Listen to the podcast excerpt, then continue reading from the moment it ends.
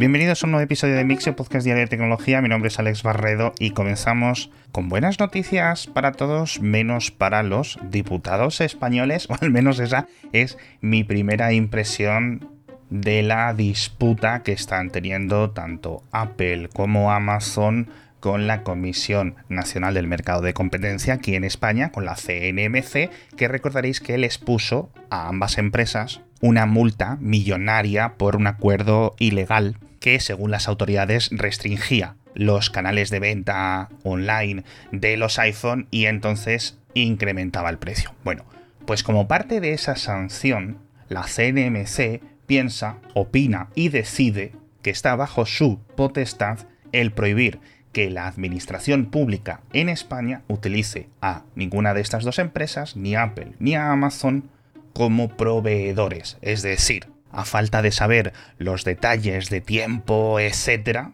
pues que un ayuntamiento, una agencia pública, una comunidad autónoma, un ministerio, no podrían comprar productos o servicios de estas dos empresas ni de sus subsidiarias. Y de ahí lo que os decía de que los diputados españoles que todos los agostos se regalan a sí mismos unos nuevos iPhone de última gama, como bueno, se hace ya casi protocolario en muchos organismos públicos de todo el mundo, bueno, menos en China en el futuro. En fin, esto obviamente las dos compañías lo ven mm, muy mal, lo ven terrible y acabará en una disputa en los tribunales. Así que es posible que muchos concejales de toda España se queden tristemente sin recibir su nuevo iPhone 15 Pro Max que presentó Apple hace unos días.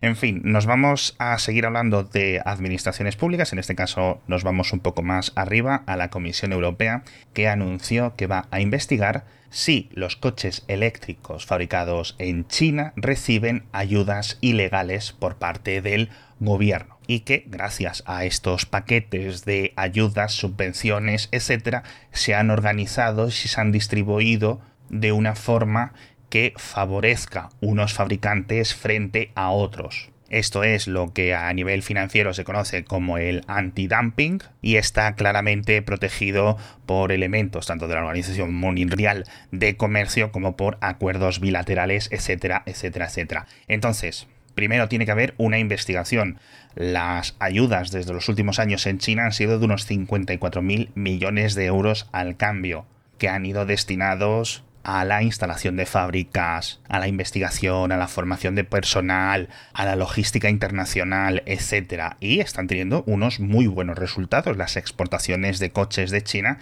se han multiplicado creo que casi por 4 o por 5 en los últimos 2 o 3 años. Les está saliendo muy bien. Los coches eléctricos chinos ya sabéis que se están convirtiendo en la gran estrella industrial del país. El problema, según lo entiende la Comisión Europea, es que estos subsidios no han sido dados de forma equitativa. Es decir, Volkswagen, por ejemplo, en sus fábricas de China, no habría tenido las mismas ayudas que BYD o que NIO o que la empresa que sea, ¿no? Entonces se viene una batalla política y diplomática muy, muy, muy importante porque al final estos son los dos grandes bloques fabricantes de coches y a su vez los dos grandes mercados de venta de vehículos eléctricos. Así que el tema va a estar bastante calentito. Y hablando de coches, nos vamos a San Francisco, donde ya sabéis que estamos comentando esta guerra, yo creo que evidente, pública, abierta, entre las autoridades locales y las empresas de coches autónomos comerciales, de lo que normalmente denominamos robotaxis. Hemos comentado aquí muchísimas declaraciones, muchísimos incidentes, muchísimos accidentes, las estadísticas y las expansiones de las áreas de cobertura de estos robotaxis en esta gran ciudad estadounidense. Y ahora tenemos una noticia que me ha parecido muy importante porque el cuerpo de bomberos de San Francisco ha corregido su versión de los hechos de un incidente que ocurrió a mediados de agosto y que comentamos en el podcast en el que decían que algunos coches de cruz habían impedido el paso de unas ambulancias para recoger a una persona que había sido atropellada y que para cuando las ambulancias pudieron llegar para atender a ese herido y lo llevaron al hospital, ya era tarde y murió unos 20 minutos después de llegar al hospital. Y ahora sabemos que mintieron intencionalmente o de forma involuntaria porque los dos coches no habían hecho eso y se ha ido demostrando de una forma muy sencilla, porque como podéis imaginar, todos estos coches autónomos están llenos de cámaras camarísimas grabando todo y en esas grabaciones se ve como uno se aparta instantáneamente y se va de la zona y el otro coche cede inmediatamente el paso para la ambulancia. Lamentablemente esto ya creó mucha polémica hace unas semanas cuando ocurrió. Vimos titulares de coches autónomos se impiden no sé qué, lo contamos aquí en el podcast, ya os digo. Incluso he visto algunos titulares que malentendieron todo y asumieron que habían sido los coches autónomos los que habían atropellado a esa persona que luego murió. Que por cierto,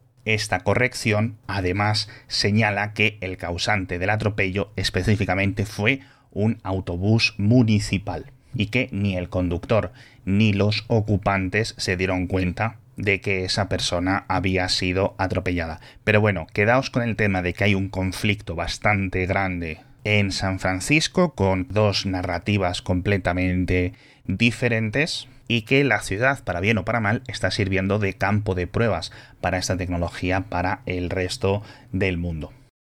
Hablando de circulación urbana, en este caso no sobre la Tierra, sino sobre el cielo, nos venimos a Madrid porque la semana que viene se va a llenar de drones la capital de España porque el 25, 26, 27 y creo que también el 28 de septiembre en el IFEMA y en el aeródromo de Cuatro Vientos se va a celebrar el Airspace Integration Congress, que es como el Mobile World Congress, pero de drones, de naves no tripuladas, de aviones, incluso de elementos espaciales. Es un congreso que incluye a todas las organizaciones, tanto civiles como militares, como públicas, como privadas del mundo, en esta ocasión es en Madrid, así que van a hacer muchos vuelos de demostración de aeronaves sin tripulación. Yo no sé si esto va a estar abierto al público y os vais a poder acercar alguna de estas dos áreas a ver estas cosas dando vueltas, pero os dejo la información en las notas del episodio y como esto se celebra la semana que viene, el propio Ayuntamiento de Madrid ha firmado por fin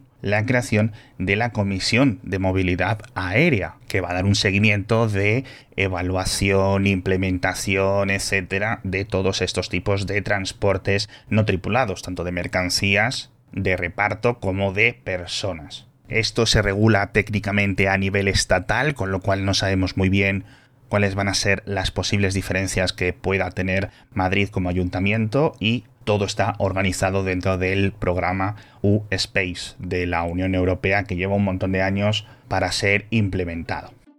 Y vayáis a ir a ver estos drones o no, esta vuelta del verano, este septiembre, va a ser mucho más tranquilo con el patrocinador de esta semana para que no te sorprendan las facturas de tus conexiones lo que tienes que hacer es pasarte a O2, que es la compañía de fibra y móvil más transparente, más sencilla, sin sorpresas en las facturas, como os decía, y al final con una cosa que me gusta a mí mucho, que es la atención al cliente de calidad, pero sobre todo, Orfe, al final, la mayor red de fibra y de tecnología 5G, ya sabéis que es la de Telefónica. Entonces, estos días os estoy contando que en O2 cumplen 5 años, y que aparte de todas estas ventajas, de que no hay letras pequeñas, de que no hay asteriscos de que no hay permanencia, pues tienen tarifas muy sencillas, todas las que podéis encontrar en odosonline.es o llamando al 1551, pero a mí me gusta destacar una que por 35 euros al mes, precio definitivo, tienes un móvil con 35 GB de datos y 5G y en tu casa una conexión simétrica de 300 megabits. Yo personalmente estoy muy contento desde hace muchos años como cliente de suyo, así que os lo recomiendo de una forma pues bastante encarecida. Ya sabéis que os dejo los enlaces en las notas del episodio. Y seguimos hablando de teléfonos ahora porque tenemos que hablar de emisiones, las primeras de software, por decirlo de una forma, porque WhatsApp ya ha lanzado los canales a nivel global, que son como los grupos y todas estas funciones tradicionales de WhatsApp, pero unidireccionales, es decir, que tú te suscribes, tú te unes y lees lo que pongan los administradores. Normalmente, o en la mayoría de casos, se van a usar por parte de la prensa, de los artistas, de los cantantes, de los deportistas para ir contando sus cosas. Imagino que también habrá muchos influencers y demás. Muchos usuarios o muchos oyentes de este podcast ya los podíais haber estado probando porque había salido en algunos países de Latinoamérica hace unas semanas. Pero bueno, a mí personalmente no me aparecen ni en el WhatsApp de iPhone ni en el WhatsApp de Android. No sé muy bien por qué. Imagino que en las próximas horas me aparecerá. Así que espero poder crear, yo que sé, un canal para Mixio. Pero bueno, ya os lo contaré. Mientras tanto, os cuento y os intento explicar el tremendo jaleo que se ha montado con las radiaciones o las emisiones electromagnéticas del iPhone 12, de este teléfono de hace tres años, porque las autoridades francesas han detectado una medida de electromagnetismo superior a los límites legales. Es una cosa ligera, pero es lo que afirman que les han dado sus experimentos recientes y además piden que se quite de la venta, lo cual es bastante curioso, ya digo, porque es un teléfono que estaba certificado y requete certificado y cuyos modems y antenas hemos visto de forma muy similar en otros teléfonos y no habían causado ningún tipo de mediciones extrañas por ningún otro cuerpo certificador, público, privado ni de la propia compañía. Ahora a Francia se suman también organizaciones y agencias públicas en Bélgica, en Alemania y aquí también la OCU en España pidiéndose que se retire de la venta, pero es un caso muy, muy extraño. Lo primero, como os decía, es un teléfono de hace tres años y no sabemos por qué en esta prueba de medición han salido unos datos ligeramente superiores. Entonces, mi elucubración es que es quizás más probable que haya habido algún problema en esta prueba porque la alternativa o la vuelta que nos dicta la lógica es que el resto de pruebas y de certificaciones, no solo de este dispositivo y de otros iPhone y de un montón más de smartphones de los últimos 3, 4 años, pues es posible que estén mal a nivel mundial. Y eso sería, como os digo, algo muy poco probable, la verdad, porque estas cosas se miran muy, muy a fondo, no solo por los reguladores y las propias empresas y consultorías privadas, sino también por los propios rivales de esas compañías. Es decir, los ingenieros de Huawei analizan los iPhone, los de Samsung analizan los Huawei, los de Apple despiezan los de Motorola y todas estas grandes compañías hacen un desembolso bastante grande todos los años en análisis eh, milimétrico de la competencia. Pero bueno, ya te digo, si hubieran dicho que es algo del iPhone 15 que acaban de anunciar o algo así, pues tendría un poco más de sentido, pero de un teléfono de hace tres años es muy curioso, así que a lo mejor aprendemos un poco más sobre cómo funcionan estos procesos de certificación.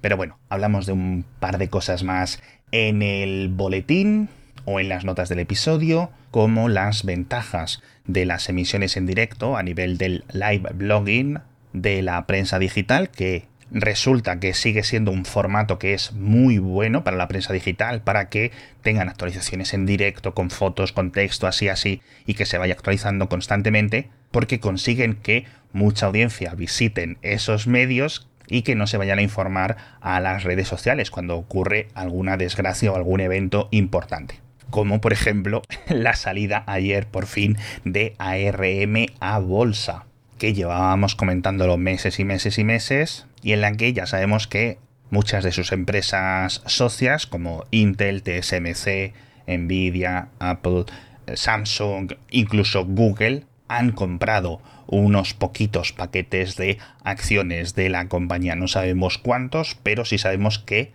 sus dueños actuales, SoftBank, se han quedado el 90% de las acciones. Así que entre lo que hayan comprado algunos inversores de por ahí, los grandes fondos, etcétera, dudo que estas empresas en su conjunto hayan comprado más del 2 o el 3%, incluso el 5% de ARM, con lo cual me esperaba francamente que fuera un poquito más. Pero bueno, que tenéis muchas más enlaces de todo esto que os he contado y de muchas más cosas en las notas del episodio, así que lo dejamos aquí por hoy. Muchísimas gracias a todos por estar conmigo durante otro episodio, muchas gracias a O2 por patrocinarnos y nos vemos en el próximo episodio de Mixio con más noticias de tecnología.